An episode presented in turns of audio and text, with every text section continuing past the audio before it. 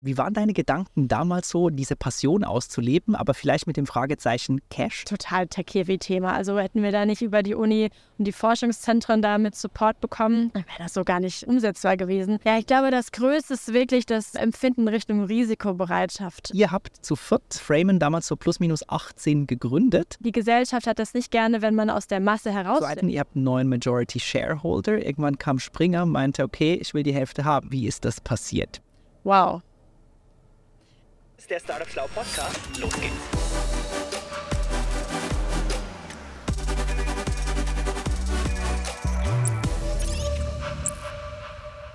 Also, liebe Leute, Servus. Wir sind heute in der Frankfurter Innenstadt ähm, mit meinem lustigen Bulli und neben mir sitzt die liebe Magdalena Pausch. Herzlich willkommen im Bulli. Danke dir, Marc.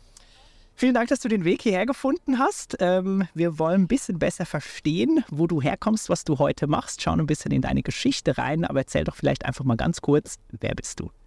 Ja, ich bin Magdalena, äh, jetzt 30 Jahre alt, ähm, komme aus ursprünglich aus der Nähe von Frankfurt tatsächlich und bin dann aber über Umwege nach Berlin gekommen, war viel im Ausland gewesen, Silicon Valley, das erste Venture gegründet, dann haben wir mit äh, Framen, meinem äh, jetzigen Startup, in Frankfurt gegründet und sind dann nach Berlin umgezogen. Und jetzt sind wir mittlerweile in 22 Ländern. Medientech-Unternehmen mit äh, einer richtig coolen Truppe und ja, machen viel im TV- und Entertainment-Bereich. Mega heftige Geschichte. Kommen wir gleich drauf. Was muss man sonst noch unbedingt über dich wissen? Äh, Fun Fact vielleicht. Ähm, ich habe ursprünglich mal Jazz-Trompete studiert, bin eigentlich Musikerin und ich glaube, das ist auch so der Punkt, warum ich ähm, gerne auch mit vielen Menschen aus verschiedenen Nationalitäten zusammenarbeite. Äh, immer so dieser, man kann wirklich miteinander kommunizieren, ohne wirklich die Sprache, jeder aus Muttersprachensicht äh, kommunizieren zu können. Äh, gemeinsam irgendwas aufzubauen, das war mir schon immer wichtig. Und ja, innovativ was zu machen, ein bisschen die Welt zu verändern, aber auf jeden Fall nicht irgendwie Dinge zu verwalten oder im Corporate zu arbeiten. Habe ich auch ein bisschen gemacht, aber das ist auf jeden Fall nicht mein Ding. Ich mache das einfach gerne mit einem richtig coolen Team. Mega geil. Ähm, erzähl mal, du bist hier aufgewachsen in Frankfurt, ähm, hast dann, habe ich recherchiert, äh, ein bisschen BWL studiert, aber davor tatsächlich irgendwo deine Passion in der Musik gefunden. Erzähl mal, wie kam das? Ja, also ich bin da sehr, sehr dankbar, dass meine Familie mich immer supportet hat, wenn ich Dinge machen wollte, die nicht irgendwie so alltäglich waren. Äh, also verrückte Sportarten oder mal äh, Musik einfach äh, auf einem sehr hohen Niveau und auch sehr passioniert zu machen. Und ähm, dann habe ich schon relativ früh angefangen, in, auf Landesebene Musik zu machen. Und Jazz-Trompete ist jetzt nicht unbedingt das Instrument, was jeder so spielt. Ähm, und vor allem da auch die Zeit so aufzuwenden. Wochenends, ja, da war ich eben nicht immer auf den Kirmes- oder Festivalfeierlichkeiten, sondern war einfach in einer ganz anderen Welt unterwegs und da hat man schon früh gelernt, Verantwortung zu übernehmen. Mhm. Und ja, dann über, über Umwege, dann habe ich angefangen tatsächlich nach dem Abitur Jazz-Trompete zu studieren, weil ich mir dachte, ich muss einfach mal ausprobieren. So, das war meine Passion. Und hätte ich es nicht ausprobiert, hätte ich es wahrscheinlich später bereut. War da deine Denke, also wenn ich mir jetzt vorstelle, ähm, jemand geht so in diese Musikrichtung, der aber heute einen sehr, sehr stark wirtschaftlichen Weg eingeschlagen hat. War da die Denke, okay, ich mache das jetzt mal mit der Musik, aber eigentlich kann man da nicht so wirklich Geld damit verdienen? Wie waren deine Gedanken damals so, diese Passion auszuleben, aber vielleicht mit dem Fragezeichen Cash? Ja, äh, also ursprünglich schon in der dritten Klasse wollte ich eigentlich an die Börse. Das war damals so. An die Börse? Ich wollte an die Börse. ich wollte unbedingt äh, an die Börse handeln, äh, aber dann leider auch durch Praktika bemerkt man, die Welt ist nicht mehr so, wie das in coolen Büchern steht. Aber die, die Inspiration kam aus Büchern oder ja. was, was war so der Nordstern, warum Börse cool war? Genau, ich hatte mal einige Bücher und dann hat mir meine Familie schon früh irgendwie so ein Testspieldepot gegeben oder man hat einem so erzählt, wie das denn funktioniert und man hatte hier und da mal ein bisschen ausprobiert mit ein bisschen Cash, was man so geschenkt bekommen hat oder die Familie hat auch selbst schon früh überlegt, wie kann man denn so Bildung für die Kinder langfristig sichern.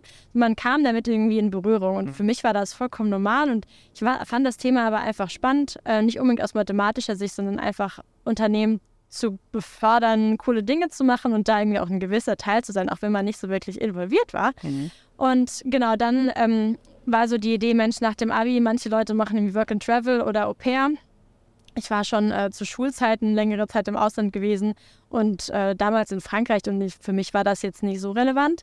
Und deswegen dachte ich mir, Mensch, dieses ein Jahr nehme ich mir einfach mal raus. Äh, in Skandinavien gibt es äh, Einjahresstudienprogramme Und äh, Skandinavien fand ich sowieso toll. Meine ältere Halbschwester äh, war damals mit Erasmus in Schweden und blieb dann da bis heute immer noch. Äh, und deswegen, das fand ich einfach toll. Skandinavien fand ich schön als Land und dann dachte ich, ich probiere es. Ähm, mit äh, Aufnahmeprüfungen und so kam ich dann dort äh, rein. Es war, es war wirklich toll. 160 Studierende auf einem Campus, haben alle dort gewohnt, in kleinen roten Holzhäuschen. Im Winter sind wir mit Skiern runter zum Campus gegangen, gefahren. Neben der Aula war eine Sauna. Es war, es war wirklich cool. Aber auf der anderen Seite, wir haben auch sehr, sehr viel gearbeitet und ja. Tourneen gehabt. Wir sind einmal nach äh, Ungarn, Budapester Jazz Club zum Beispiel. Das sind wirklich so Dinge, die an einen auch geprägt haben. Und ähm, wir haben ich habe äh, teilweise zehn Stunden am Tag im, im Proberaum gestanden und da war so die Überlegung, Mensch, ist wirklich toll, aber ich bin doch eigentlich auch ein sozialer Mensch, der jetzt nicht gerne nur ähm, 24-7 oder zumindest auf diese Art und Weise im äh, Übungsraum steht. Ähm, und deswegen habe ich mich dann entschieden, auch war dann noch lange Zeit in äh, der Landesbig Band und wir waren dann auf coolen Tourneen, unter anderem New York, äh, Südafrika und wirklich Dinge erlebt, die man so sich im Vorhinein hätte niemals träumen können, mit großen Jazzgrößen äh, im Hotel auf der Stage zusammen zu sein, ähm, große Festivals mit 8000 Leuten und Leuten noch vor dem Fernseher und dem König von Südafrika. Wusste gar nicht, dass es den überhaupt gibt. Äh, aber es war einfach toll, in dieser Zeit das so mitzunehmen. Und ähm, dann dachte ich mir, gut, ähm, es ist nicht für umsonst. Das habe ich vor allem auf Softskill-Seite, äh, prägt mich das einfach immer noch. Es hat mich super begeistert und ähm, ja, deswegen fand ich das damals ein tolles Kapitel, aber äh, Geld zu verdienen, da dachte ich mir, da gibt es eigentlich auch noch andere Dinge, man, die man erleben kann und da ist eigentlich das Studium nicht ganz so relevant, finde ich, solange man eine Passion hat. Ja, mega. Ich erinnere mich selbst, ich hab, ähm, bin ein bisschen vielleicht von meiner Mutter, ich will sagen gezwungen, aber inspiriert worden, äh, Klavier und nicht Keyboard zu lernen und mir hat damals, ich habe fast zehn Jahre lang Klavier gespielt oder geübt. Mir hat dieses Notenlesen nie Spaß gemacht. Für mich war das immer eine Qual. Jetzt sagt man Jazz dann ja sehr viel Improvisation nach und mir hat das enorm viel Spaß gemacht, am Klavier einfach so ein bisschen nach Gehör zu spielen. Wie war das bei dir? Bist du da sehr, sehr diszipliniert rangegangen? Hast du da vielleicht Disziplin gelernt oder bist du da auch so ein eher inspirierter Spieler? Ja, es gibt immer eine Art Framework, in dem man sich so bewegen darf. Also gerade wenn man mit kleinen Formationen in der Combo oder in der Big Band spielt, dann muss man natürlich auch das äh, Akkord, also die Akkorde irgendwie im, im Blick halten. Aber trotzdem gerne bin ich auch der spontane Typ und habe dieses System eigentlich dann auch gerne mal vernachlässigt und einfach so ja nach Gefühl gespielt. Ähm, aber trotzdem so, das geht dann eigentlich trotzdem nur in einem Framework. Man ja. muss, man muss äh, improvisier improvisieren können. Das ist was, was man lernen muss. Also es geht jetzt nicht irgendwie von heute auf morgen. Das ist eine sehr ja, große Disziplin eigentlich auch. Und da gibt es ja wirklich Leute, die da auch promovieren äh, in dem Bereich und vor allem auch wirklich über viele Jahre tolle Sachen aufbauen. Das hat mich auch inspiriert, aber es ist ein anderes Wirken, als wenn man dann wirklich auch wirtschaftlich sich in einem ganz anderen Framework ähm, ja, bewegt fand ich einfach trotzdem spannend und ehrlicherweise, ähm, aktuell komme ich leider nicht mehr so wirklich dazu. Ich dachte früher, ach super, zweites Standbein, ja, klasse. Äh, aber das war dann doch eine kleine Desillusion. Äh, und ich äh, habe aktuell leider nicht mehr so viel Zeit, aber ich habe jetzt nach vier Jahren meine Trompete wieder rausgeholt, als eine Freundin, meine Gastschwester aus Frankreich geheiratet hat. Und das Hast war dann, was gespielt? Habe ich was gespielt, für zehn Sekunden danach wieder zur Seite gelegt. Aber ich glaube, das ist, könnte man wirklich nochmal wieder so aufnehmen, weil es ist eigentlich wie so, ein, ja, so eine kleine Insel auch im Alltag. Ja. Ja. Jetzt erzählst, hast du dieses Diplom gemacht da in, äh, in den Nordics ähm, und kommst quasi mit einer Ausbildung Trompete zurück. Wie ging es nachher weiter? Ja, ich fand das immer spannend, mit äh, also im Bereich Kultur was zu machen, Management, mit Sprachen. Und äh, dann habe ich in Gießen studiert, wo ich dann später auch meinen äh, jetzigen Co-Founder kennengelernt habe über so eine studentische Unternehmensberatung. Ja, Mini McKinsey. Also man, man macht kleine Projekte, man ist als kleines Unternehmen selbst für sich verantwortlich. Äh, das habe ich dann erstmal gemacht, aber habe schon in den ersten zwei, drei Wochen bemerkt, das ist mir zu wenig Wirtschaft, habe dann parallel noch Wirtschaftswissenschaften gemacht. Ähm, also VWL, BWL und dann die ersten Schritte im Startup-Bereich ähm, ja, genommen. Also es gab ein Ökosystem, das habe ich ähm, auch mit unterstützt und zuerst eben mit Manpower und dann auch wirklich mit äh, ja, weiteren Ideen, Events mit organisiert. Äh, und dann hat man so ein bisschen Blut geleckt äh, in Richtung Startup. Ich wollte eigentlich unbedingt gerne mal sehen, wie, das eigentlich ist, im Silicon Valley zu sein. Dieser, man hat dafür, davon einfach so viel gehört oder gelesen auch. Und dann habe ich mich ursprünglich entschieden, eigentlich wegen meines Auslandssemesters äh, in Silicon Valley zu gehen. Habe dann dort studiert, aber Wochenends eben dann wieder nicht nur gereist oder Partys gemacht, sondern eigentlich versucht, dort in die, in die dortige Startup-Szene reinzukommen und Leute kennenzulernen. Äh, auch eben die Leute, die nicht so Teil des engsten Freundeskreises sind, weil darauf kommt es einfach an. Ja, also zumindest Leute, die verschiedene Expertise oder Hintergründe haben. Letztendlich eine Co-Founder waren alles BWLer. ja, ein, den Tech-Produkt entwickelt. ja, ähm, aber es war äh, trotzdem ein sehr diverses Team und allein diese Möglichkeit, da ein anderes Netzwerk sich aufzubauen und überhaupt in ein Netzwerk reinzukommen, das ähm, fand ich einfach genial. Und ja, dann haben wir Care aufgebaut, äh, sehr tech-heavy, vor allem als drei BWLer nicht ganz so das einfachste Thema. Äh, das war damals eine Technologie, um Smartwatches autark mit Körperwärme zu betreiben. Also jetzt als BWLer also der rein nicht lösbar. sich über Körperwärme? Ja, über das Wristband, also über das Armband. Ja. Und äh, total tech-heavy-Thema. Also hätten wir da nicht über die Uni und die Forschungszentren da mit Support bekommen, dann wäre das so gar nicht äh, umsetzbar gewesen. An und für sich, der Prototyp war immer noch zu klobig und wir haben es auch so nicht äh, geschafft, das auf ein äh, smartes, äh, also ein schmales, äh, weiß nicht, Apple Watch äh, Armband runterzubringen, aber es war, es war eine super Zeit. Wir haben extrem viel gelernt. Wir haben eine Kooperation auch mit Casio, mit dem Uhrenhersteller gehabt äh, und die haben das dann weiterentwickelt. Und ähm, ja, das war aber so die erste Berührung eigentlich und auch coole Leute kennengelernt in der Zeit. Das ähm, hat einen geprägt und vor allem jemand, der die Startup-Szene eigentlich aus so einem ganz anderen Umfeld kennenlernt, also nicht in Deutschland, sondern da, wo es ja eigentlich wirklich überall gelebt wird, ja. war für mich ganz besonders, weil wieder mal, man, der Horizont ist ja nur so weit oder so groß, wie man, was man so vorher auch gesehen hat. Und für mich war das dann ganz, ganz selbstverständlich, dass die Startup-Szene dann auch genauso aussieht. Und als ich dann zurückkam nach Deutschland über eine Zeit bei Google, da habe ich äh, eine ganz andere Szene hier kennengelernt. Wie war das denn für dich? Ähm, du kommst aus einer Unternehmerfamilie, kannst vielleicht zwei andere Takte noch dazu sagen. Hast dann quasi in einem deutschen Gießener Ökosystem ein bisschen was entwickelt, kamst dann ins Mindset Silicon Valley. Was hast du da für Unterschiede wahrgenommen oder was, was ist dir irgendwie geblieben aus was du hier mal gelernt hast, zu was du da gesehen hast? Ja, ich glaube, das Größte ist wirklich das ähm, Empfinden Richtung Risikobereitschaft. Ähm, das liegt aber auch ganz klar am, ja, am, dortigen System, weil es gibt einfach nicht so eine große Hängematte dort. Es ist ähm, in Deutschland viel, viel einfacher, einen Corporate-Job zu verfolgen und einfach so seine kleinen Brötchen zu backen. Auch, auch gewollt ja, hier? Ja, ja, ich glaube auch vom Mindset her, weil da, ich habe mich da mal ein bisschen intensiver mit beschäftigt. In Deutschland hat man ein deutlich größeres Gefühl von Kollektivismus. Im Silicon Valley doch mehr Individualismus. Das heißt, da ist es ganz normal, dass es einen Steve Jobs gibt oder dass es äh, große Politiker sind, die als Person dastehen oder einen Elon Musk oder so wie sie alle heißen. Und in Deutschland sticht man oder die Gesellschaft hat das nicht gerne, wenn man aus der Masse heraussticht. So ein Ein-Personen-Kult ja. ist hier nicht sehr. Hm. Genau. Und das, das gibt es sicherlich auf äh, Künstlerebene, ja. Also da hat jemand was Tolles gemacht, aber an sich man feiert auch nicht so sehr gerne Erfolge hier. Und ähm, so Vorreiter, Vorbilder zu sein, das hat man eigentlich auch nicht so in, in dieser Art und Weise. Ähm, sicherlich auch irgendwie historisch bedingt. Aber das hat mich wirklich sehr begeistert dort. Und da war es auch ganz klar, ja, Erfolge müssen irgendwie gefeiert werden und das muss auch kommuniziert werden. In Deutschland ist man da doch etwas reservierter. Mhm. Und dann kamst du wieder zurück nach Gießen. Und was hast du da erwartet, wie es dann da eigentlich ticken sollte, nachdem du so ein bisschen gewascht äh, wurdest im Silicon Valley? Ich glaube, so das erste große Ding, wenn du jemandem eine Idee teilst, dann hat jeder erstmal tausend Ideen, warum es nicht funktioniert. So dieses Kritik, Kritik, Kritik. Genau, genau. Das ist, gehört irgendwie dazu. Ist ja auf der anderen Seite aber auch so ein Risiko- bzw. Sicherheitsgefühl. Ja, also in Deutschland möchte man weniger den, das Risiko gehen, man möchte einfach wirklich den sicheren Weg ja auch für sich und sein Umfeld schätzen.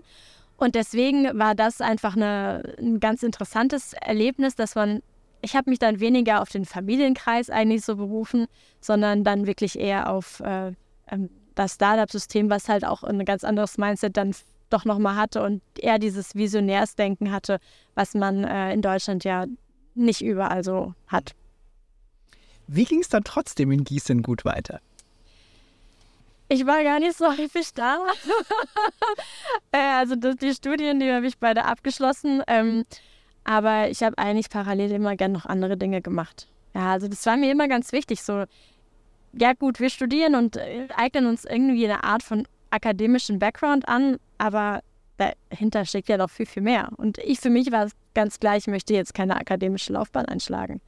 Und das ist ähm, auch in meiner Familie, die Leute haben zwar irgendwie studiert, aber es war immer ganz wichtig, dass man, dass man was macht, was jemand auch irgendwie sehen kann. Und klar, das kann man sicherlich auch mit akademischen Papern, gar keine Frage, aber das, ähm, ich habe das auch immer sehr, sehr gerne gemacht, aber irgendwas zu erschaffen, das wollte ich einfach immer machen. Und dann äh, genau, habe ich einige Zeit äh, für Google im IT-Transformations- und Change-Management-Bereich gearbeitet, äh, bei großen Corporates. Ja, und da habe ich auch nochmal so ein bisschen Corporate-Welt gesehen, wirklich von Telekommunikation bis Flugbranche, Militär und alles, was dazugehört. Von großen Corporates bis über äh, kleineren oder größeren, großgewonnenen Startups. Mm, und das war eine super coole Zeit. Aber gerade wenn man einmal, ja, einmal so in dieser Szene drin war, das so gesehen hat, dann hat es hat mich einfach nicht mehr losgelassen. Ja. Was hast du im Corporate gelernt und was hast du, ich will nicht sagen verabscheut, aber was hat dich eher wieder abgeschreckt im Corporate? Politik. Ja, Politik, also jetzt nicht Politik auf ähm, Government-Ebene, sondern einfach so äh, politische Spielchen. Ja, das. Ähm, Kannst du aus dem Nähkästchen ein politisches Spielchen erzählen? In meinem Team hatte ich das tatsächlich nie. Ja, äh, aber ich habe das einfach in Corporates gesehen, ähm, wie da Mitarbeiter miteinander umgehen oder sich die Steine in den Weg legen. Das fand ich einfach immer blöd. So, warum sich um solche Dinge kümmern, wenn es doch wirklich wichtigere Dinge im Leben gibt? Das ist auch leicht gesagt, ja, aber wenn so das, ich fand das einfach immer abschreckend. Das habe ich auch in den Praktika gesehen. Ich habe mir mal Investmentbanking angeschaut, war mal im, im Markets-Bereich, wo ich mich dann entschieden habe, ja, nee, Versus für mich einfach nichts. Äh, das, das, Im Corporate-Bereich geht es um viel Verwalten. Ja, also da hat jemand mal was aufgebaut, genial. Und dann muss es natürlich auch weiterleben. Aber passiert da so viel Kreativität und Vision, Vision an sich eigentlich nicht. Und ähm, ja, deswegen habe ich mich dann entschieden, da, also zumindest auch in dem Alter damals, man hatte noch nicht so viel zu verlieren. Äh, aber man hat wirklich. Was warst du damals so Mitte 20 oder? Ja. ja. Anfang Mitte 20 und dann habe ich mich einfach entschieden, da äh, ja, da was anderes zu machen, weil man kann doch eigentlich immer wieder zurück in den Corporate gehen. Ähm, ich dachte mir auch, Mensch, wenn man aus dem Studium zurückkommt und auch wenn man schon vorher was anderes gemacht hat, aber man fängt doch erstmal eigentlich unten in der gesamten Nahrungskette sozusagen an. Ich hatte auch mal ein Praktikum in Frankreich gemacht und da hat man es wirklich extrem gesehen, weil die Hierarchien dort deutlich stärker sind. Ja. Da habe ich gesehen. Im Vergleich zu Deutschland? In, ja, auch zu, zu, zu, Deutschland und zu USA. Na gut, wobei das dann nochmal im Corporate-Bereich auch was anderes ist. Aber zu, zu Deutschland ist das äh, sehr hierarchisch. Ähm, die Historien werden gewahrt.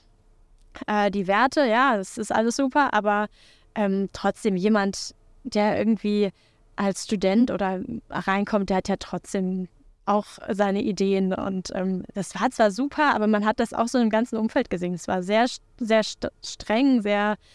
Ähm, da hat man an, an, bei E-Mails so einen zwei-, drei-zeiligen Abbinder unten. Ich äh, gelobe und ähm, grüße Sie von Herzen und sonst was. Das ist, das war ich nicht gewohnt. So. Und, ähm, Die Franzosen ticken heute noch so?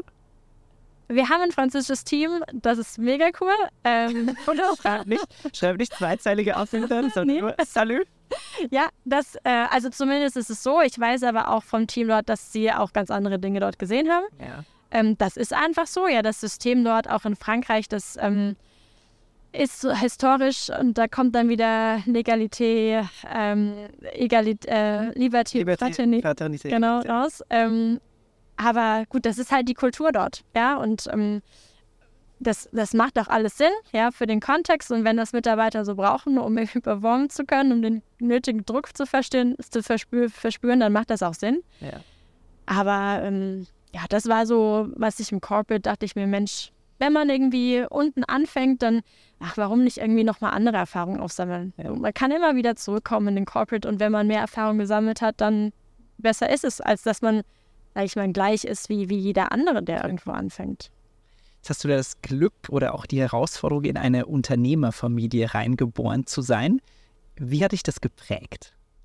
Also ich muss ganz ehrlich sagen, das war für mich so selbstverständlich und dann merkt man irgendwie erst, also meine Mutter ist Architektin, mein Vater ist äh, Künstler, weshalb ich mich dann auch entschieden habe, nicht die Kunstkarriere einschlagen zu wollen. Oh, was hat dich da aufgeschreckt?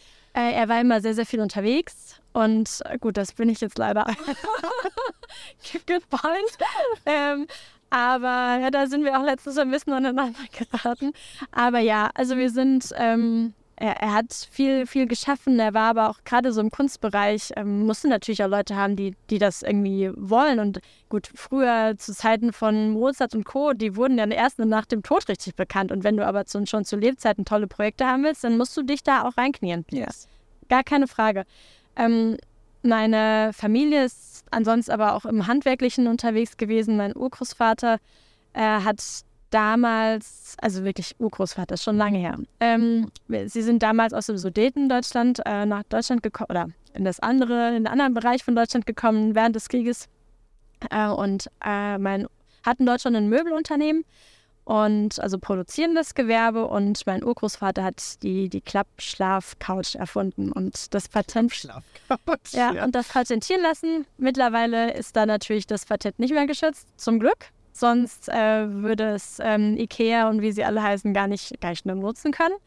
Und ähm, ja, das ist mir aber auch erst letztens vor einem Jahr tatsächlich gekommen, dass es ja da vielleicht so diese Connection gibt von, da gibt es eine Vision, wir möchten gerne was aufbauen.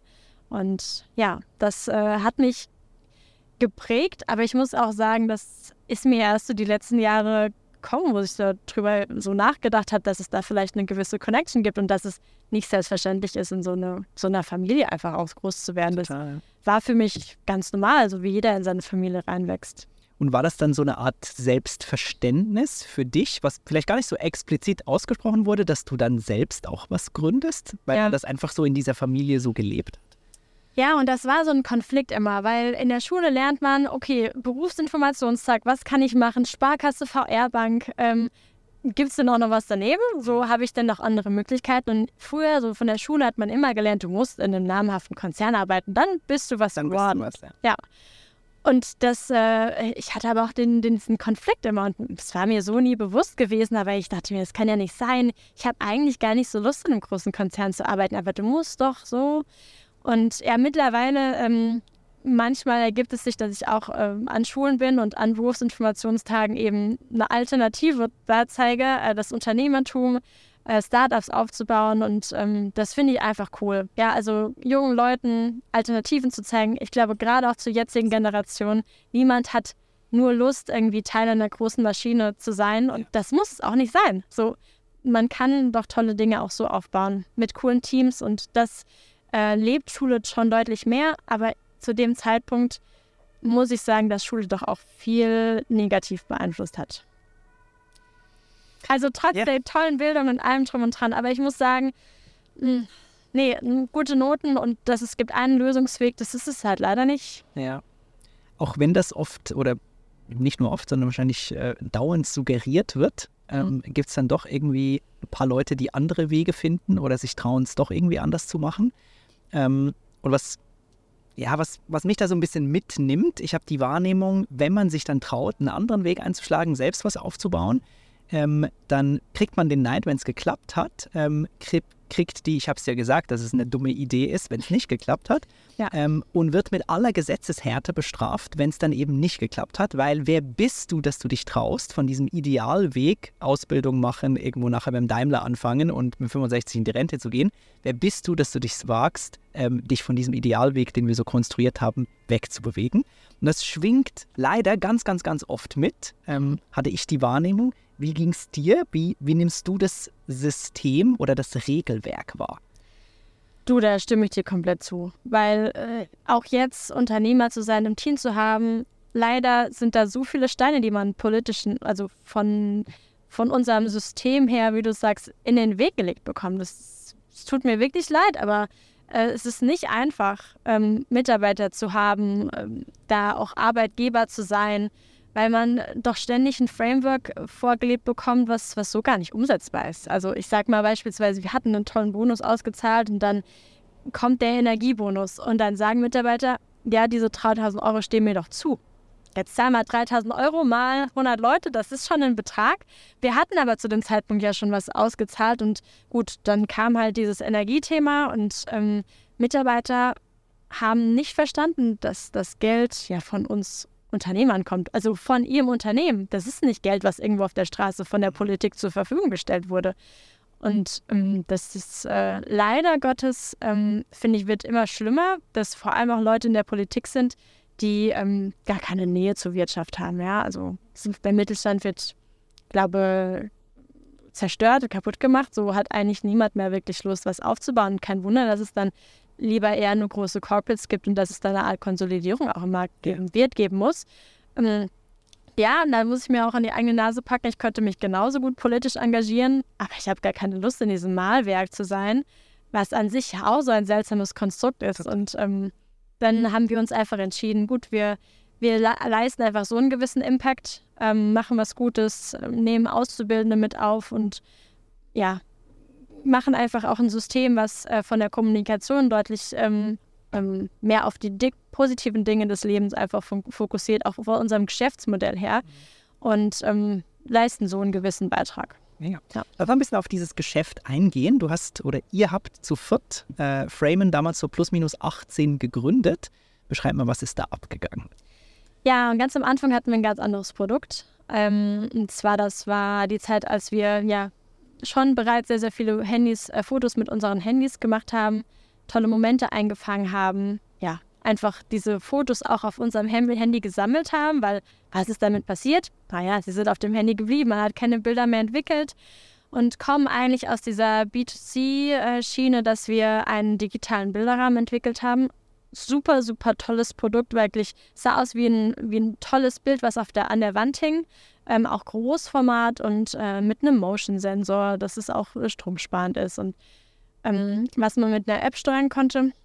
Das heißt, äh, Familien konnten Bilder sich anstelle von WhatsApp runterkomprimiert dann auf große Bildschirme schicken, weil ja, die Bildqualität wurde immer besser, auch Videos, mhm. aber die Bildschirme wurden ja irgendwie immer noch klein. Gleich, also kleine Klapphandys gab es am Anfang, Bildschirm wurde ein bisschen größer, aber mehr als, als so ist es dann ja wiederum auch nicht.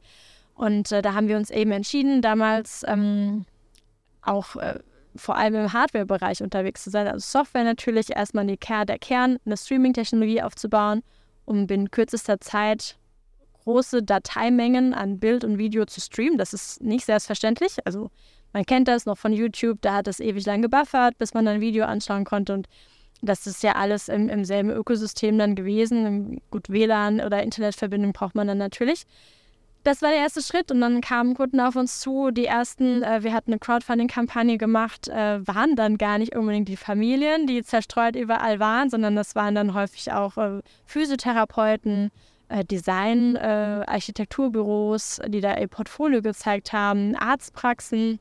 Die haben ja, quasi bei euch diesen Fernseher oder ja. diesen Screen geholt, um halt ihre Bilder oder ich weiß nicht, Slides quasi im Wartezimmer oder als Portfolio zu zeigen. Genau, genau. Das war genau das. Äh, natürlich so toller Holzrahmen, so ein richtig schönes Passepartout aus Papier. Also es sah aus wie ein toller, Bildschirm, toller Bilderrahmen eigentlich. Und äh, dann kam eben so Stück für Stück der Aspekt, Mensch, können wir das nicht auf existierende Bildschirme auch so nutzen, diese Technologie?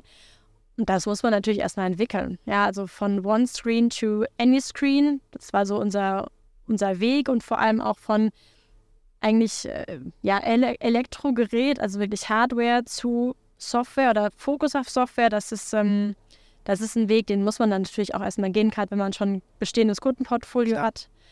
Das war, das war so der Anfang und äh, mittlerweile sind wir wirklich auf jeden Fernseher, ob Smart TV, ob quasi nicht Smart TV, ähm, mhm. bestehende Infrastruktur. Äh, wir sind im Kern ein Content-Management-System, aber nicht mehr nur das. Wir haben das quasi diesen Bildschirm geöffnet. Wir geben anderen Unternehmen oder Verlagswelt oder Influencern Zugang zu diesen Bildschirmen und, und können dort auch deren Content platzieren. Also es ist ein offenes System mit der mittlerweile, also Monetarisierung geht über, über Werbung, aber das ist ja bei vielen, vielen Unternehmen der Fall. Facebook würde ja auch nicht sagen, sie sind ein Werbeunternehmen.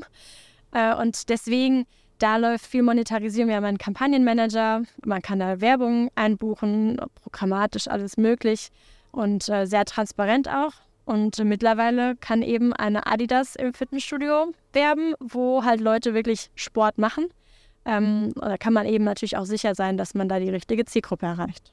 Beschreib mal, wie seid ihr heute aufgestellt? Wie groß seid ihr? Was macht ihr plus minus an, äh, an Umsatz? Seid ihr schon profitabel? Ja, äh, wir könnten profitabel sein, ähm, aber wir haben uns entschieden, ähm, zumindest jetzt der Weg ist da, also das ist schon unser Ziel, ähm, dass wir aber auch zusammen mit unserem ähm, Major Shareholder eher wachsen, weil es niemanden in diesem Markt gibt, der das macht, was wir tun. Mhm. Und äh, so war jetzt eben die Entscheidung, dann doch eher schneller die Märkte voranzutreiben. Wir haben jetzt den ersten Schritt über den großen Teich gewagt, sind jetzt in 22 Ländern, äh, haben auch zwei Entities, also Gesellschaften neben der deutschen GmbH, also aber eine Limited in London oder UK und einmal ähm, eine SAS in, in Frankreich, in Paris. Und das ist einfach jetzt der Schritt gewesen. Ja, also wir haben einen Reach von, wir erreichen im Monat 200 Millionen Menschen was wirklich immens ist. Und äh, da, da wachsen wir weiter. Was seid ihr teammäßig über 100 Leute?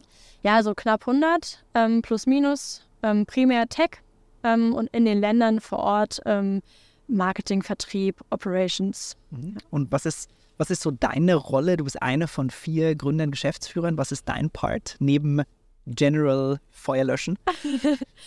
Ja, das äh, Feuer löschen und dann äh, bin ich CMO und kümmere mich äh, darum auch noch um People and Culture. Das sind so meine beiden Steckenpferde. Am Ende geht es immer um Menschen und Communities, äh, sei es die externen oder die internen. Und äh, das, ist, ähm, das ist mein Hauptthema und natürlich Wachstum. Ja, in, in Frankreich äh, halte ich mit Alexander, mit meinem anderen Co-Founder, die Geschäftsführung. Da ist man natürlich auch viel strategisch auf anderen Ebenen unterwegs. Früher habe ich auch äh, Finanzen mitgemacht und mittlerweile fokussiert man sich auf Bereiche, aber natürlich ist es ganz wichtig, da so ein, ein, breiteres Verständnis auch zu haben und da bin ich auch froh drum, dass man das wirklich von der Pike auf einfach so Learning by Doing gelernt hat. Mhm. Ihr habt eine krasse Erfolgsgeschichte hingelegt mit Framen, aber nimm uns noch mal so ein bisschen mit auf die Anfänge. Wie habt ihr euch damals so als Viererteam geformt? Woher kam die Idee und wo war so dieser Moment, hey, it's serious, lass uns das wirklich durchziehen, lass uns das wirklich machen. Ich kam zurück aus dem Silicon Valley und ähm, damals von ähm, Consulting. 2018, genau, nee, das war schon 16, 17. Ja. Ja, 16, 17, äh, 16. Ähm, kam, äh, warten wir ein Alumni-Event von, von dem damaligen, von der studentischen Unternehmensberatung. Und dort habe ich immer mal wieder auch Kontakt mit meinem jetzigen Co-Founder Dimitri gehabt. Ja, und man hat äh, dann natürlich über die aktuellen Themen so gesprochen, was passiert so. Er war bei der Deutschen Bank, also auch wirklich im Corporate-Bereich. Und ähm, ja, dann, dann teilt man natürlich so aktuelle Themen, die einen umtreiben, wie es im Silicon Valley war, was er denn aktuell so für Thema. Der war jetzt auch nicht so der geborene Corporate-Typ, auch wenn er sich extrem gut in der Corporate-Welt zurechtfinden kann und ähm, auch da ähm, ja, strategisch seinen eigenen Weg immer findet. Aber es war äh, doch irgendwie zu spüren, okay, da, da ist doch mehr dahinter und man hat irgendwie dann auch Austausch gehabt. Wenn man jetzt sich entscheidet, ein Startup zu gründen, ist es ja nicht so, okay, oh, wir setzen uns jetzt zusammen, wir machen das jetzt, sondern es ist ja ein Prozess. Es fließt so ein bisschen, ja. Ja, es ist nicht so wie jetzt gehen wir in die erste Klasse und dann machen wir das. Äh, und man muss ja natürlich auch schauen, wie man seinen Lebensunterhalt ähm, auch weitertragen kann. Und ja. da waren wir einige Zeit im Austausch. Es gab immer mal wieder Leute, die uns begleitet haben. So, dann habe ich mich irgendwann entschieden, dann noch, okay, lass uns committen und dann am Ende haben wir dann gemeinsam auch weiterentwickelt und so hat es sich halt immer geformt. Also ähm, bei uns im Boot ist auch ähm, ja, der Bruder von Dimitri, Alexander, extreme mhm. Media- ähm, und Software-Expertise, aber mehr auf der ähm, ja, Frontend-Thematik. Also er war Fotograf oder ist immer eine große Passion für Fotografie. Ähm, mehr so das Frontend-Thema dann natürlich auch zu bewegen. Ähm, und dann haben wir noch unseren CTO Svetoslav, der ein total krasser Backend-Architekt ist. Ursprünglich äh, Genetik studiert, Biologie, Biochemie, dann dort drin promoviert und während der, Präsent der Promotion erfahren, wait, hier gibt es gar kein äh, irgendwie Dataset oder all allgemeinen ähm, eine, eine Datenbank, um bestehende äh, Forschungen einsehen zu können und hat dann dieses gesamte Uni-Infrastruktur aufgebaut, dass man von bestehenden Studien profitieren kann und eben schauen kann, was es da bereits schon an Forschung gab. Heftiger Macher. Ja, und ähm, dann hat er sich eben entschieden, gut, Genetik ist schön, aber ähm, die Welt der Programmierung und allgemein Development ist ja nochmal viel breiter. Ich glaube, es hat sehr, sehr viele ähm, Überschneidungspunkte, so auf dem Meta-Level. Aber hatte sich dann entschieden, das zu machen, ist von Berlin nach Frankfurt gezogen. Dann sind wir wieder nach Berlin zusammengezogen und 2018, so im Sommer, haben wir uns dann Fulltime committed, alle zusammen. Mhm. Sommer 18 Fulltime Commitment. Hattet ihr da schon Leute oder ihr wart da zu viert oder gab es da schon so ein paar, ich weiß nicht, ein paar Freelancer, ein paar Werkstudis oder ein paar Juniors? Ja, ähm, Freelancer tatsächlich, ähm, also im Entwicklerbereich primär, weil ja. das das, was du am Anfang Darum brauchst. Am ja, Technologie ja. aufbauen. Ähm, immer mal wieder die Leute, Leute, die uns begleitet haben, auf Designseite, ähm, auf Marketingseite. Da hat man hier und da mal mit einer Agentur zu tun gehabt. Aber der Kern war halt immer noch, wir müssen die Technologie aufbauen. Ja. Und dann haben wir uns entschieden, es gibt einen Entwickler, der ist 19, 2019 im Frühjahr dazu gekommen. Den gibt es immer noch. Ähm, alle anderen haben immer mal wieder so gewechselt. Aber seitdem bauen wir das Kernteam auf. Und als wir in Frankfurt waren, hatten wir auch mal Praktikanten gehabt. Ähm, und Fulltime dann aber erst ab Berlin, weil das ist natürlich auch ein Risiko. Ja, Menschen Vollzeit einzustellen, du bist verantwortlich, vor allem wenn die Personen auch eine Familie dahinter haben. Yes. Was hat euch denn bewegt, nach Berlin zu ziehen? Warum Tschüss Frankfurt, Hello Berlin? Das lag am, na gut, wir sind im Mediennetzwerk oder im Medienbereich aktiv und technologisch. Ähm, das hat uns nicht so zugesagt hier. Ähm, vom Ökosystem auch von Investoren. Hat das ja mal kurz angesprochen, das Thema. Ähm, gut, es gibt halt auch viele Business Angels, die halt, ja, vielleicht nicht dieses Smart Money an sich selbst sind, sondern äh, eher aus der Corporate-Welt haben und das Money haben. Äh, und Deswegen war es für uns wichtig, da einfach ein smartes Netzwerk aufzubauen, näher zur Industrie zu haben oder einfach zu Pilotkunden, zu, zu Pilotprojekten. Und dann gab es die äh, glorreiche Möglichkeit, in einem Accelerator äh, zu starten ähm, bei ähm, APX. Und da haben wir unseren ersten Schritt dann auch in, nach Berlin gemacht, sind ähm, auch Vollzeit dann nach Berlin gegangen. Und vorher in Frankfurt, wir waren äh, sind auch viele im WeWork-Ökosystem groß geworden. Es gab immer ein tolles Netzwerk, aber wirklich beruflich äh, geholfen hat uns dann auf, einer anderen, auf einem anderen Level dann Berlin doch eigentlich mehr. Und dann kamen wir an, kurz nach Lockdown, äh, dann erstmal natürlich die Locations zu, so ein Fitnessstudio, so ein Hotel. Zu dem Zeitpunkt hatten wir dann auch unser, unser Businessmodell darauf gemünzt, dass wir eigentlich ein Content-Management-System für diese Locations sind und der erste Test also Weg von B2C, ja. ähm, Bilderrahmenverkauf hin zu wir bespielen Fernseher in Locations wie Hotels, Fitnesscenter und so weiter. Genau. Und dann kam auch das erste Thema, wie monetarisieren wir das? Ja, mit Werbung funktioniert das, weil im Hotel würde sowieso ein Flyer auslegen vom, auslegen vom Museum. Warum machen wir das nicht digital? Ja. Also total, also total sinnvolles Geschäft. Und äh, dann das eben noch zu öffnen, gut, es muss jetzt nicht nur unbedingt das äh, Museum um die Ecke sein, das kann ja genauso gut auch wie ein Uber sein, dass äh, der eben das im Hotel wirbt und gerade draußen es regnet und Leute müssen gerade zum Flughafen oder zum Bahnhof. Das passt ja auch vom Kontext. So, das war Stück für Stück haben wir das aufgebaut, aber und das war eine totale Challenge zu der Zeit, wo die Locations eben geschlossen waren und Werbebudgets geschoben wurden. Natürlich kein geiler Pitch. Nee. Ähm, und dann eben auch das Thema, wir wollten einfach wachsen und wir haben äh, Wachstumskapital dann eben auch weiter gesucht. Und in Berlin, da hat sich einiges ergeben, aber dann ähm, sprechen wir mit einem Investor und da sind schon Budgets reingekommen. Das muss aber kurzfristig geschoben worden, weil gerade jetzt wurde, wurde dann der Lockdown announced und dann hat das einfach sich äh, ja auch dann eine Fundraising hin, hingezogen. Das, ähm, da hatten wir schon die ersten Mitarbeiter. Da mussten wir ein bisschen Expectation Management im Team machen, ein bisschen Vision hochhalten. Wir wussten da teilweise gar nicht, ob wir die nächsten drei Monate noch überhaupt existieren.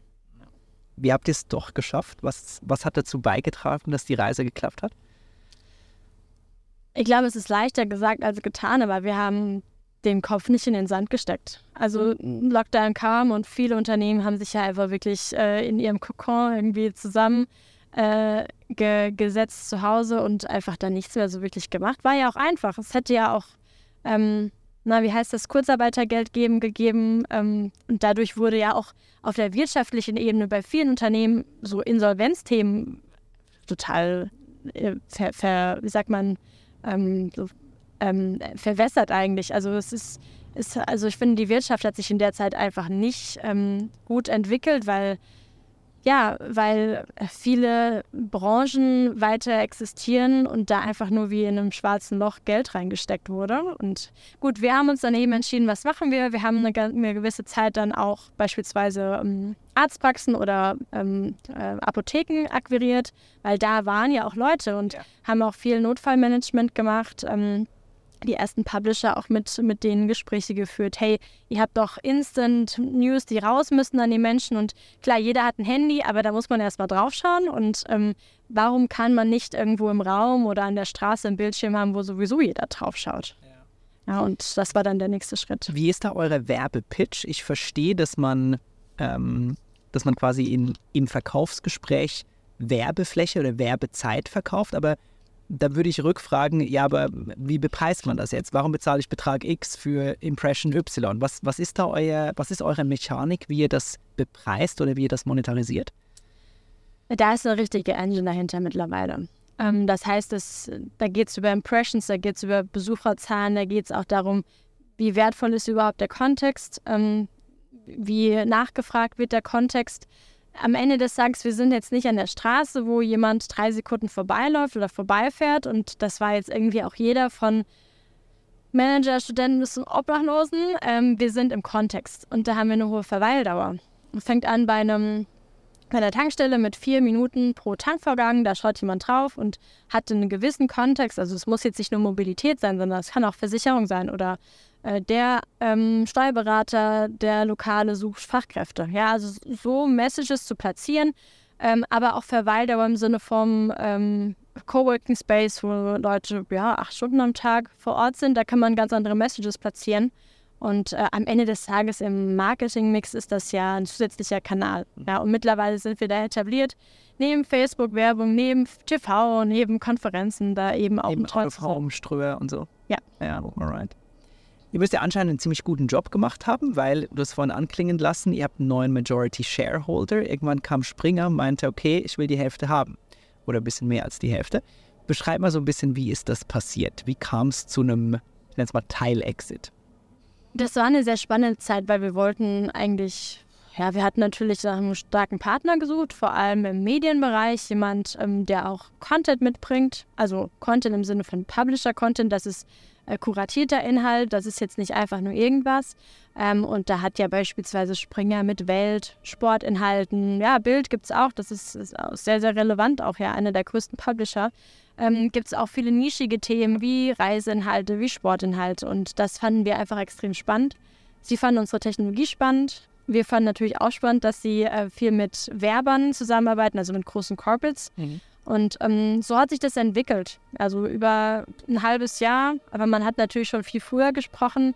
So die erste Person, mit der wir wirklich ernsthaft gesprochen hatten über eine Kooperation, ist mittlerweile unser ähm, der zweite Geschäftsführer mit an Bord.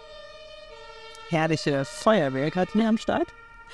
Und ja, das war, äh, das war so der Schritt. Und mittlerweile, es hat sich einfach entwickelt und wir arbeiten auf Augenhöhe zusammen. Das ist super.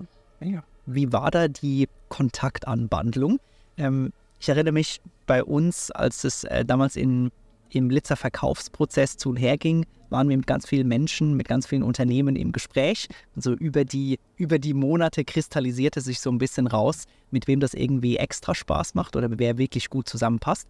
Habt ihr damals bei euch wirklich so eine, ich nenne es mal Finanzierungs- oder Exit-Runde gestartet? Oder ist es, ich will nicht sagen zufällig, ähm, oder ist es einfach so ein bisschen nebenbei passiert? Beschreib das mal. Nee, wir haben das schon fast Full, Full, Vollzeit gemacht. Also das braucht ja auch wirklich Fokus und Zeit und man hat dann eben ein Ziel. Man hat sich natürlich im Vorhinein überlegt, wer könnte überhaupt so ein potenzieller Partner sein. Ja, also wir hatten viele, viele Gespräche und ähm, einer unserer Business Angels damals äh, gehörte beispielsweise, der arbeitet bei Google, hatte damals ein Startup so ein bisschen wie ähm, dieses, diese Face-App, wo man quasi Gesichter damals äh, mhm. austauschen konnte. Ja oder veralten, verältern konnte, ähm, hatte, hatten wir da auch einige Gespräche, so ist das vielleicht ein potenzieller Partner? Ja, und unsere Positionierung war klar, aber vielleicht noch nicht so ganz klar. Man muss natürlich auch schauen, wer passt zu so einer Stage? Ähm, weil, gut, Businessmodell wurde validiert, aber war es jetzt schon wirklich Series A, Series B, also B auf jeden Fall noch nicht. Ähm, Und dann haben wir ähm, mit verschiedenen potenziellen Partnern gesprochen, äh, aus unterschiedlichen Bereichen, auch aus dem Mobilitätsbereich, weil man hätte genauso gut Bildschirme in Autos ähm, machen können, vielleicht so das Taxi der Zukunft Ja, genau. können, das war mein Gedanke. Ja. ja, werbefinanzierte Taxifahrten, super, ja, wie das im Fernsehen ja auch quasi läuft, werbefinanziert. Und das war, war eine Idee und da hat man sich natürlich Verschiedenes angeschaut von beiden Seiten. Ja, also ähm, auch nochmal überlegt, nimmt man jetzt nochmal ähm, anderes Geld über irgendwie Wandeldarlehen, also Convertible Loan und potenziellen anderen Investoren auf, aber immer wieder Finanz, also immer wieder eine, eine Fundraising-Runde zu machen, das ist halt so intensiv. Also vom Fokus her, du kannst, du musst als Founder-Team involviert sein, aber auf der anderen Seite musst du als Founder-Team auch weiter Vision und weiter Geschäftsmodell aufbauen. Ja. Gerade in dieser Stage, weil es ist schon immer noch auch ein Founders-led Sales gewesen. Es war auch bei uns so eine riesige Herausforderung, gleichzeitig irgendwo Außenminister zu sein, Leute zu überzeugen, dass das ein cooler Business Case ist. Parallel dazu muss das Geschäft aber auch laufen, was nur funktioniert hat, weil wir eine gute Truppe zu Hause hatten, die sich quasi ums Business gekümmert hat.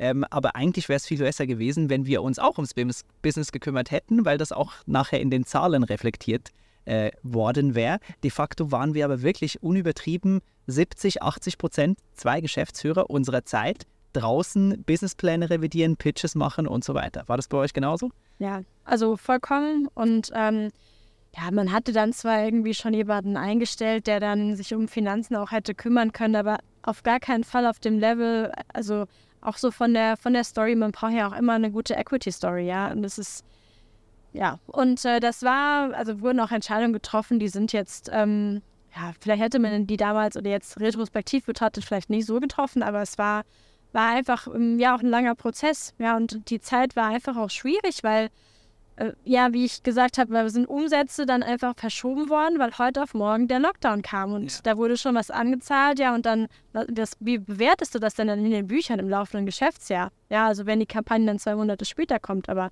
da ist man dann auch nicht immer in der allerstärksten Position. Ja. Am Ende ist es ein strategischer VC gewesen, ein Corporate VC, das kann sich ja über Jahre auch hinziehen. In dem Fall war es irgendwie so wirklich ernsthaft verhandelt, ein halbes Jahr. Also von Erstansprache bis Deal ein halbes Jahr? Hat bei uns bestimmt ziemlich genau ein Jahr gedauert. Wir haben Januar 19 angefangen, 17. Dezember 19 war Notar. Ah ja, ja im Dezember bei uns auch. Auf jeden Fall noch ins alte Geschäftsjahr reinkriegen. Ähm, ja, also wenn man das wirklich so bemisst, ähm, wann die erste E-Mail mit damals der M&A-Abteilung lief, das weiß ich jetzt so auswendig nicht, aber es ist wirklich von Sommer gut bis dann Dezember gewesen und der Kontakt an sich, weil wir einfach ja schon überlegt hatten, auf anderen Perspektiven zusammenarbeiten, ähm, zu arbeiten, dann das war natürlich schon länger, das war dann fast ein Jahr. Ja. Jetzt verändert sich ja das Geschäft schon stark, wenn man vorher alleine mit ein paar Business Angels oder vielleicht kleinen VCs unterwegs war und dann kommt ein strategischer Partner rein, der auch die Mehrheit besitzt. Wie sind deine Erfahrungen da jetzt in dieser neuen Zusammenarbeit? Was ist anders? Was ist besser? Was, wo, wo guckst du vielleicht auch ein bisschen neidisch zurück in die Startup-Zeit? Das war auf jeden Fall, ähm, also gerade auch mit Axel Springer, ein gewisses Sprungbrett. Ja, also wir hatten erstmal natürlich den Qualitätsstempel. Ja, da ist ein Startup gut, aber sie, das Startup ist gebackt von einem sehr großen europäischen Medienunternehmen. Äh, da, das ist natürlich schon mal erstmal ein ein Pluspunkt. Ähm, wenn man aber mit anderen Publishern zusammenarbeiten möchte, zum Beispiel, oder dann hat man ja auch verschiedene ähm, Advertisement, also beziehungsweise so, wer darf jetzt mit welchem äh, Kunden, also auf Werbeseite verhandeln, das war dann anders festgesetzt, weil da gibt es eine Abteilung oder ein, ein, eine Business Unit, die kümmert sich eben um, um Vertrieb von, von Kampagnen, also das gesamte 360-Grad-Vermarktungsthema und dann gehörten wir da irgendwie auch dazu, aber auf der anderen Seite, so, wir sind jetzt halt nicht einfach Plakatwerbung mit draußen. Das ist eine ganz andere Geschichte und da musst du ja auch irgendwie Teams briefen und die müssen das wirklich verinnerlichen und eine gewisse Passion dafür ähm, auch mitbringen, weil gut, da ist jetzt zwar ein neues Unternehmen, aber bist du als Mitarbeiter irgendwie unten weit entfernt auch motiviert, das mit zu verkaufen? Mhm. Ja, also es ist, ist dann halt ein ganz anderes Konstrukt. Mhm. Also es ist äh, schon alles herausfordernd gewesen und äh, hat natürlich auch viel in der, ja, im politischen Sinne. So, wie können wir uns platzieren? Wie können wir Menschen einfach von uns begeistern, auch innerhalb der Konzernstruktur, Das sind Herausforderungen und vor allem dann auch zu sagen, gut, wir möchten jetzt die nächsten Länder einfach auch äh, weiterentwickeln, weil wir müssen wachsen. Wir sind sehr, sehr dankbar, dass wir da auch von ganz oben sehr viel äh, Support haben und äh, Befürworter. Aber das ist ja nicht immer jeder Mitarbeiter dann auch ja. Konzern. Und nicht jeder, das tut mir leid, aber nicht jeder Mitarbeiter ist eben ein Gründer. Ja. Und das ist ein ganz anderes Nur wenn Matthias Döpfner oben sagt, ja, ist cool, äh, ist, das, ist das nicht die Meinung aller im Konzern. Genau. Ähm, aber natürlich, es gibt viele Vorteile, gerade so Buchhaltung, Finanzbuchhaltung, HR-Buchhaltung, Systeme, Contracting-Tools, das nimmt man dann alles natürlich mit auch wenn man hier und da etwas überrascht ist, ähm, wie dann doch das eine oder andere SAP-Tool aussieht und man auch gar nicht so wirklich, äh, ja, es ist schon ein Kontrollverlust, ja. ja, ganz klar. Aber es ist auch, damit kommt ja auch viel Vorteil mit einher. Und gerade so Verwaltungsthematiken, ähm, da haben wir mittlerweile einen guten Workflow und jemand, der sich wirklich um Verwaltung kümmern möchte und ähm, auch mehr im, im, im Innenministerium, sage ich mal, aktiv sein möchte. Also jetzt eher Dinge zu verwalten, als wirklich auch strategisch in, im Innenministerium unterwegs zu sein. Da, ähm, da haben wir jetzt mittlerweile echt tolle Leute an Bord und wir haben sogar auch, ähm, integrieren wir jetzt einige von, vom Konzern bei uns, einfach weil das tolle Talente sind und so gibt es ja auch immer irgendwie Switches in, innerhalb der, der Unternehmen. Ja. Jetzt reist du sehr viel rum, hast du eingangs äh, erwähnt. Kannst du uns in so eine Durchschnittswoche von dir mitnehmen? Was macht äh, CMO, People in Culture, General Feuerlöscher ähm, auf mehreren Ländern so in der durchschnittlichen Woche? Ja, es kommt schon mal dazu, dass ich äh, ja in Frankfurt zwar eigentlich lebe, zumindest Wochenends, aber in Berlin eigentlich mein Vollzeitbüro habe. Und ähm, dann kommt aber hinzu, dass ich beispielsweise in, ähm, in Paris jetzt einige Male war beim Team. Ja, also erstmal Team mit aufbauen, da irgendwie den, den, diesen Vibe auch mit zu integrieren, zu briefen, ja, dass die Leute auch loslaufen können, obwohl sie nicht Teil des Headquarters sind. Ja, das sind ja auch solche ganz banalen People-Themen, aber auch dort Partnerschaften zu setzen. Ich habe heute Morgen ein Telefonat gehabt mit jetzt einen Nordics VP und ähm, da kann ich mittlerweile auch Netzwerke ja aktivieren und ich heute Morgen einen Call mit einer Agentur und dann eben perspektivisch auch dort. Die Woche an sich sieht immer anders aus. Also meistens ist es so, dass ich in zwei, teilweise drei Städte bin, Letztens ist es mir leider passiert, ich bin mhm. in München aufgewacht, aber ich wusste nicht, wo ich war. Und ähm, da dachte ich mir, okay, jetzt vielleicht sollte ich mal einen Gang runterschalten. Ähm, mhm. ich balanciere das doch irgendwie schon aus, dass ich aber auch dem Team in Berlin dann gute Attention schenke und da bringt das sicherlich auch einen guten Vorteil, dass wir eine Zeit lang irgendwie doch mehr oder weniger remote gearbeitet haben und man nicht mehr irgendwie vor Ort immer äh, da sein muss. Vor allem, wenn ich vor Ort bin, habe ich auch noch andere Geschäftstermine extern. Ähm, aber da, ich bin morgens aufgewacht, wir hatten eine Roadshow in München. Ich dachte mir, Moment, wo bin ich jetzt? Hamburg? Berlin? Frankfurt? Nee, und da musste ich auf mein Handy schauen, Google Maps und so schauen, wo ich war. Und das war nicht so das coolste Gefühl. Berater live par excellence. Wahrscheinlich. Ähm, und ja, aber es sind so meist zwei, drei Städte. Die Woche war ich in Köln, dann war ich in Berlin, die Woche davor Düsseldorf. Ähm, am nächsten Morgen dann in, in Hamburg. Jetzt die letzten Wochen, Wochen bin ich jede Woche mindestens einmal um 4 Uhr rausgegangen und sonst auch zweimal um 6 Uhr morgens. Das ist ähm, vielleicht nicht meine Favorite-Zeit, aber man bekommt viel äh, geschafft und ich finde, also mich selbst motiviert das schon oder es, es erfüllt mich auch viel unterwegs zu sein und damit Menschen einfach Dinge voranzutreiben, treiben, auch wenn es sicherlich anstrengend ist, aber ich finde es ganz wichtig, dass man dann für sich selbst auch noch so eine einen glücklichen Aspekt daraus zieht, weil man, ich ziehe einfach so viel daraus, wenn es einfach vorangeht. Ja.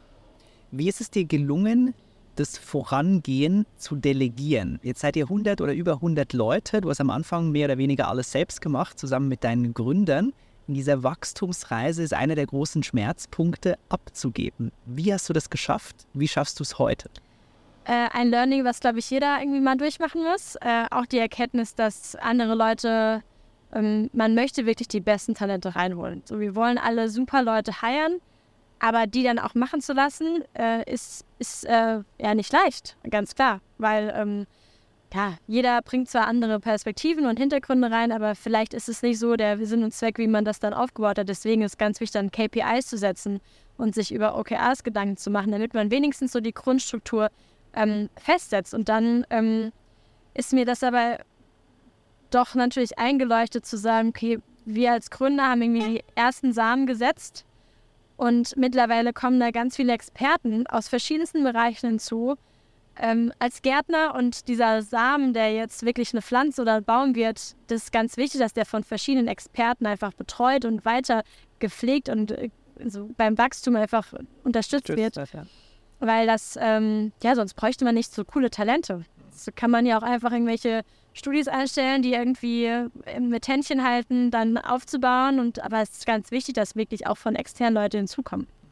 Die auch smarter sind, die auch erfahrener sind, die auf einem bestimmten Themengebiet mehr Erfahrung haben, ähm, um sie einfach auch da irgendwo laufen zu lassen und mit ihrer Erfahrung wirken zu können.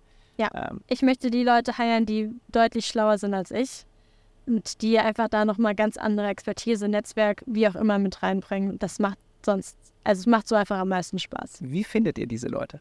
Das ist äh, schon auch eine Herausforderung aktuell. Ähm, am Arbeitsmarkt allgemein, aber so als wir sind jetzt nicht mehr Startup aus der ersten Stunde, wo man sich Gedanken machen muss, okay, kann ich überhaupt mit den Standards des Marktes irgendwie mithalten? Wir fordern viel, aber wir fördern auch und wir äh, sind da auch kompetitiv irgendwie vergleichbar. Ähm, ist, glaube ich, ein ganz großer Aspekt, auch wie wir natürlich uns als Company mit dem Team, so das ganze Thema Employer Branding ist super wichtig. Wie finden wir die? Ja, teilweise über Headhunter, teilweise über ja, die, die normalen Plattformen, ähm, über die man halt normalerweise heiert. Am liebsten auch irgendwie über ähm, Empfehlungen, Netzwerk. Netzwerk, ganz wichtig. Und ähm, so ist es eigentlich eine breite Mischung. Ja. Ja. Agenturen, ja, Agenturen tatsächlich auch. Aber wir haben auch einige, die wir nach Deutschland geholt haben über Agenturen. Also man hat erst am Anfang zusammengearbeitet und dann so nach Deutschland geholt. Und das sind die das sind super Leute, wirklich. Naja. Äh, Ich habe ein paar teuflische und ein paar himmlische Fragen für dich vorbereitet ähm, und würde gerne anfangen mit der teuflischen, nämlich, was muss passieren, damit sich deine sehr gefestigte Meinung zu einem bestimmten Thema ändert? Also solange die Argumentation gut ist äh, und nachvollziehbar, lasse ich mich gern ähm, eines Besseren belehren. Ist das auch der Fall, wenn ich dir nur mit einem Bauchgefühl komme, im Sinne von, du hast eine, ich, ich erinnere mich an ganz viele Diskussionen, die ich mit meinem Mitgründer Matthias hatte, ähm, der ganz feste für einen bestimmten Bereich angestanden ist, nein, wir müssen das vegan machen. Ich hatte so ein Gefühl von, ähm, ich bin irgendwie unsicher. Ich konnte es aber nicht so formulieren. Ich konnte es nicht so in Zahlen, Daten, Fakten, krasse Argumente reinbringen, sondern ich hatte so eine Intuition, so ein Bauchgefühl. Und ich hatte eine ganz schwierige Zeit, ihn zu überzeugen, nur mit einem Bauchgefühl, also von einer gefestigten Meinung irgendwie ins Gegenteil zu bringen. Wie ist das bei dir? Wie kriegt man dich von einer super gefestigten Meinung überzeugt? Also Daten sind super wichtig. Und ähm, da habe ich am Anfang auch mein Team immer wieder dran erinnert, hey, du, ist ja schön und gut, dass du dir das irgendwie überlegt hast, aber das muss schon Hand und Fuß haben, ja. Also keine Hypothesen, vor allem im Marketing, keine Hypothesen. Bitte mit Kunden sprechen.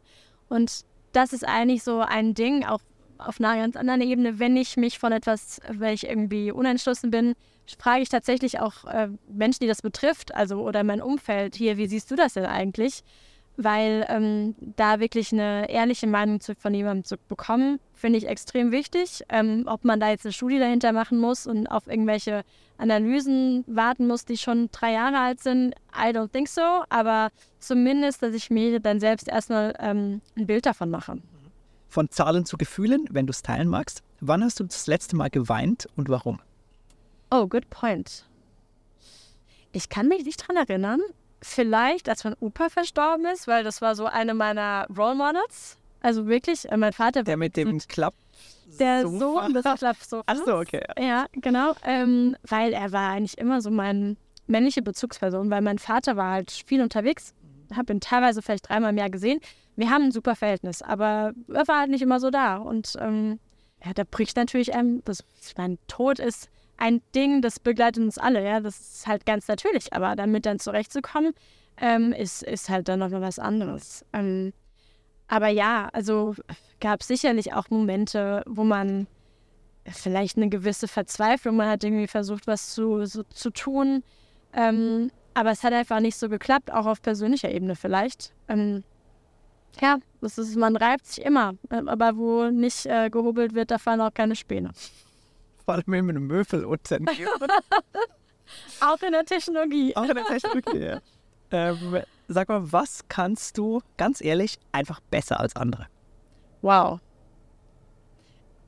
Ich muss sagen, ich habe äh, jetzt am Donnerstag, ähm, am Montag das Feedback bekommen, ich würde ein bisschen unterstapeln.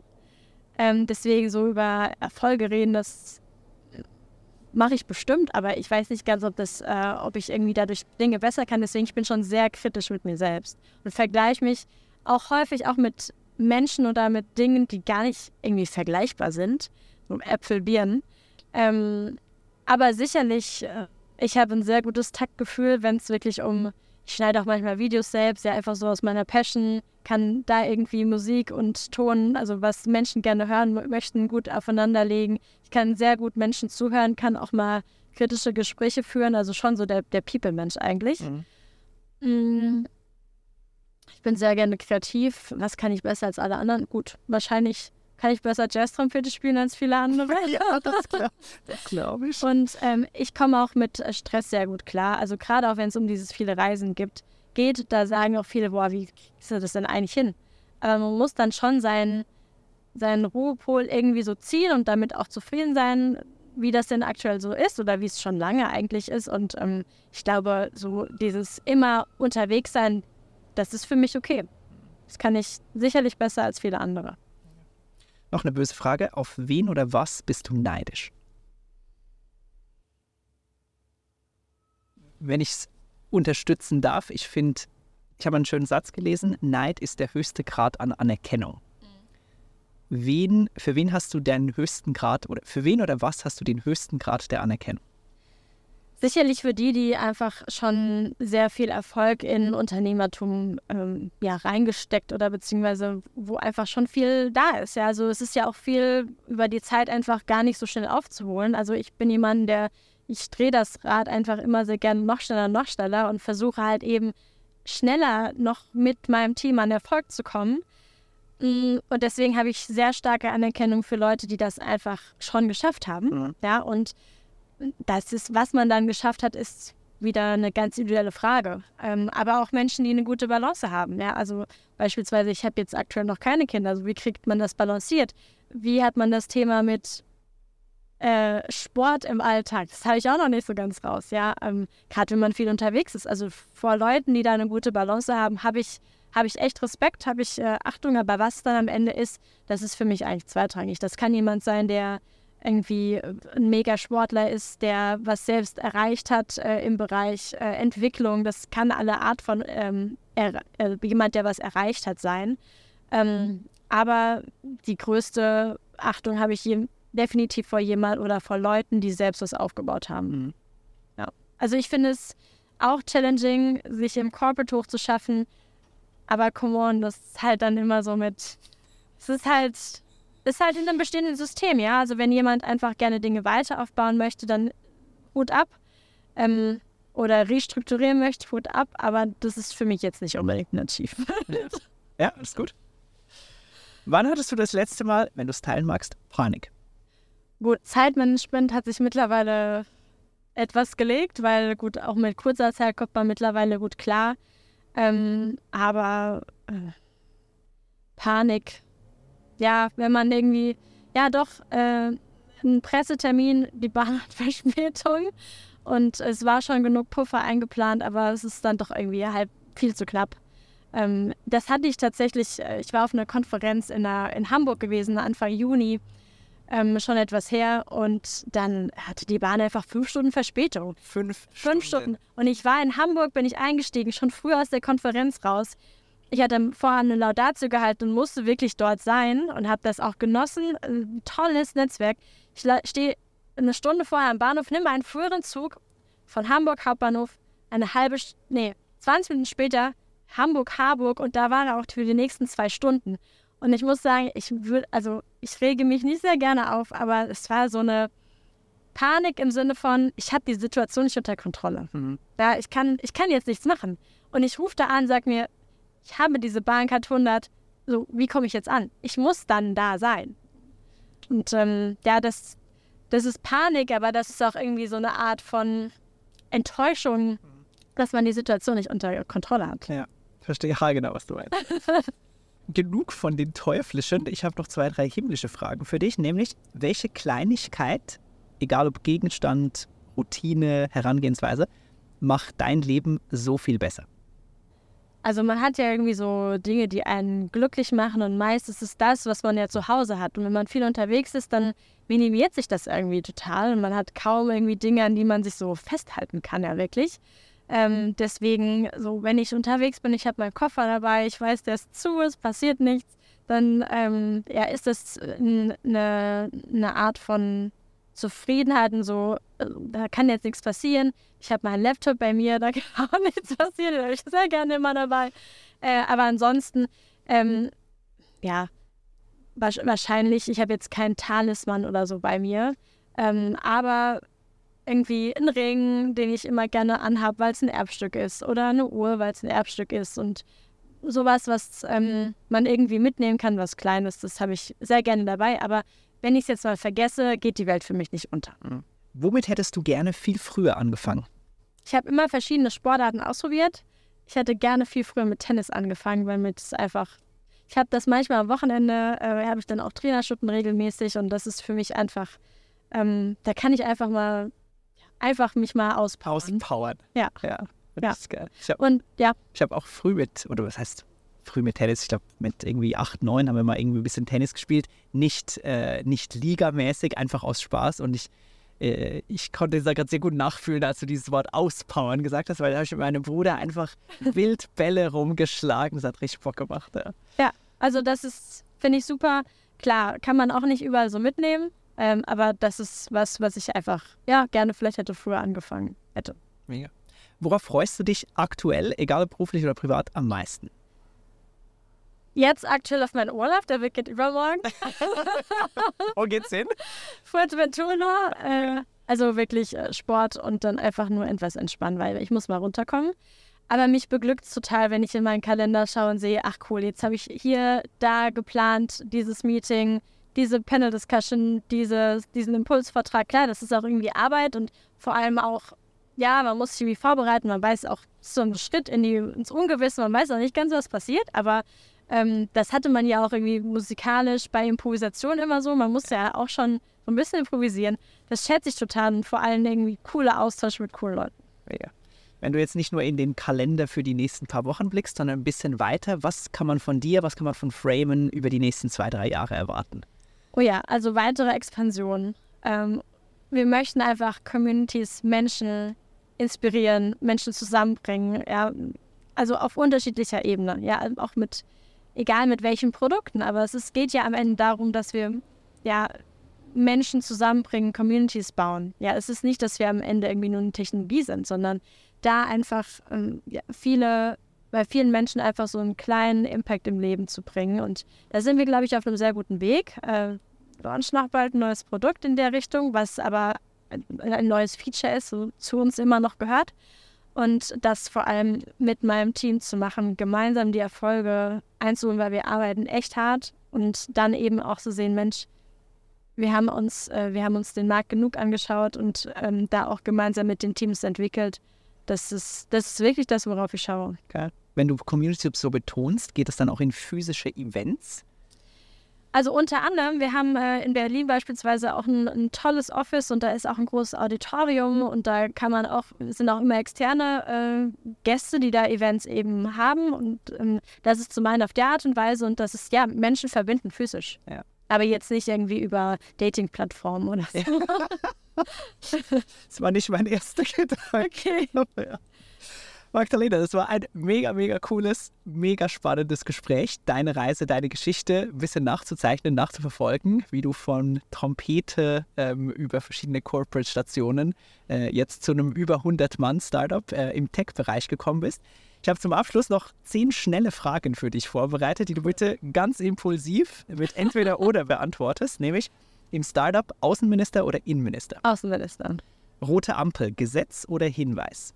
Hinweis. Fortbildungsfreudig oder unbelehrbar? Fortbildungsfreudig. Intelligent und unattraktiv oder trottelig und hübsch? Intelligent und unattraktiv. In der Zukunft oder im Hier und Jetzt? Hm. Äh, beides. Chatschreibfehler korrigieren oder einfach abschicken? Oh, Deutsch LK früher korrigieren. Auf einer Messe volle Meeting-Agenda oder einfach mal rumlaufen? Volle Meeting-Agenda. Sich verletzlich zeigen oder angeben? Uh, ähm, angeben. Do it yourself oder Profis beauftragen? nee, do it yourself.